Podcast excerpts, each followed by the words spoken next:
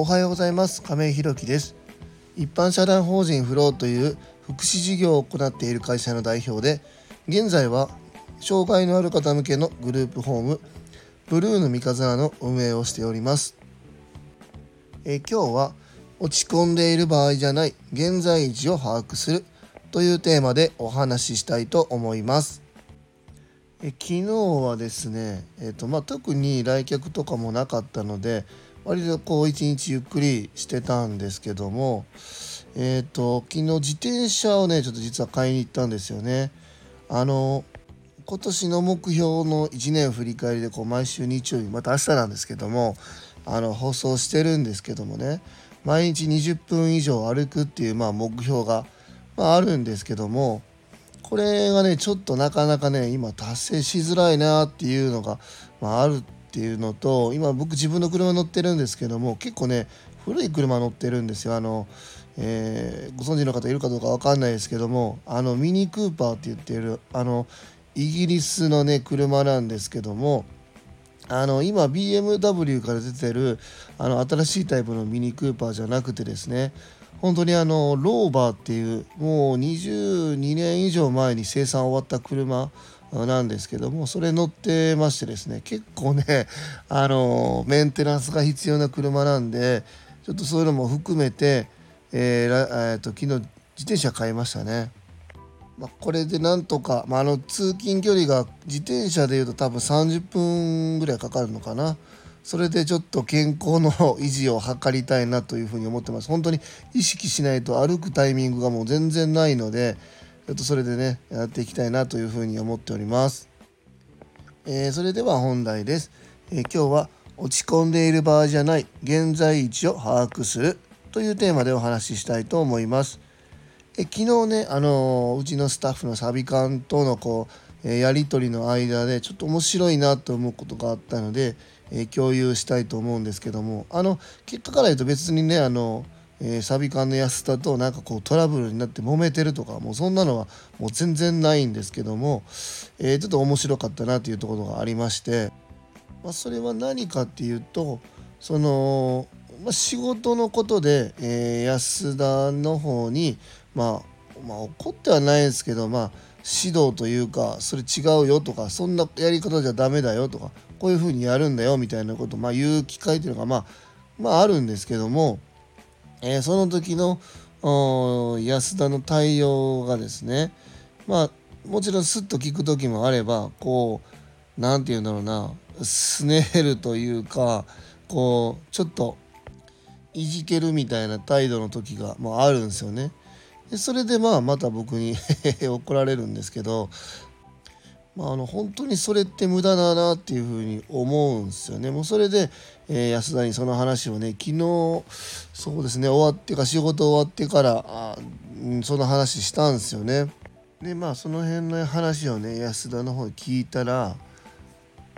ま今までこんなにね怒られることもなかったし、えー、こんなにできないと思ってなかったみたいな。であの本当に自分がこう仕事をできない人間でもうなんか悔しいというかもう本当に落ち込んでいる感じがこうすごい出てきてですねいやもうそれをね僕がこう話した時にそういう態度を出してるんですけど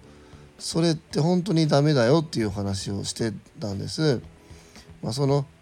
落ち込んでいる姿っていうのを見せられるとですね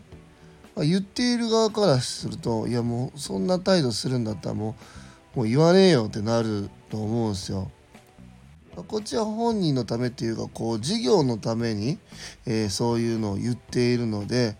本人が成長するためには致し方ない内容を伝えてるんですけどもそこに対してね不服そうな顔をすると伝えてる側がもう言いたくなくなるんですよね。だからそういうことを言われた時は本当にもう元気よくもうすいませんって言って次に進むっていう方にやっぱり切り替えた方がいいなというふうに思うんですよね。そしてこう全力で挽回するっていう、まあ、そこに尽きると思うんですよね。やっぱ僕もやっぱり失敗する時ももちろんめちゃくちゃたくさんあるしもうほんまに毎日失敗の連続だし予定してたことを忘れることもやっぱりいっぱいあるわけですよね。とか予定してたけどやっぱり間に合わなくって誰かに、迷惑かけるっていうことももちろんあるんですけども本当にその時はね元気よくも「すいません」って言ってきちんと謝ってですねその代わりそこを何とかするために全力で動くっていうところにもうシフトするしかないというふうに思ってるんですけども本当それをねやるかやらないかで相手の印象っていうのは本当に変わってくると思うんですよね。やっぱりしっかり挽回できたらある意味ではその方の信頼というか信用を勝ち取れるんじゃないのかなというふうに僕は思ってます。であとはねその落ち込んでいるっていうところの,、まあその原因というかそこのなんか理由なんですけどももしかするとね自分のこう何て言うかな仕事の状況というかその現在地を把握しきれてないんじゃないのかなっていうふうにま思ってるんですよね。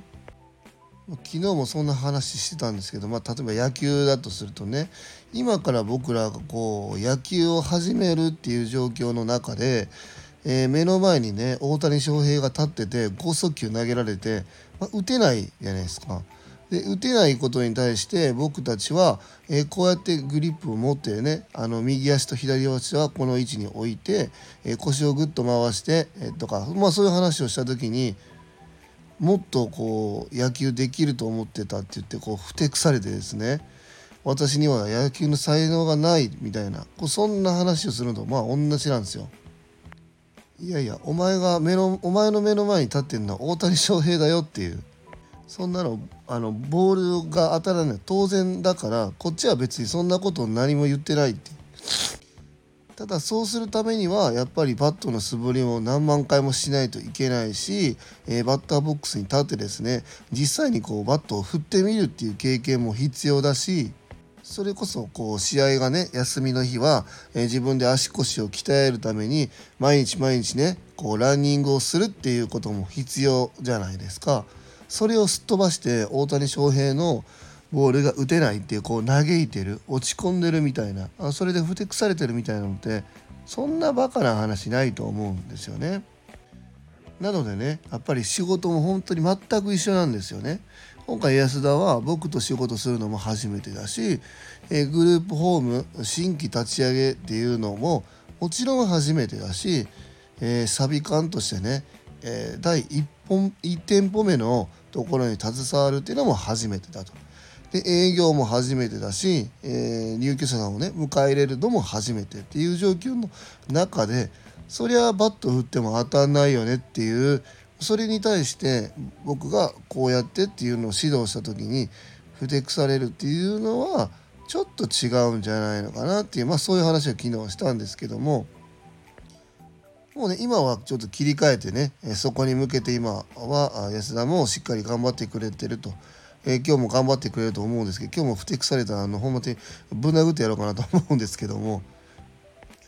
やっぱり僕としてはねあの今回初めてのあの新規事業のねグループホーム立ち上げっていうところでやっぱりこの入ってくださる入居者様だったり、えー、その後ろにいるねお父さんお母さんの顔がやっぱり見えるのでそこには本当に真剣に応えたいなというふうに思ってるんですよね。まあ、それがゆえにやっぱり熱が入って、えー、安田に対してね、えー、強く言うことももしかしたらあるのかもわからないと思うんですけどもそこはこう一緒にね乗り越えていきたいなというふうに、え思っております。えー、皆さんはね指導する時また逆にこう指導される時っていう時はね、えー、どういうふうなこう心構えで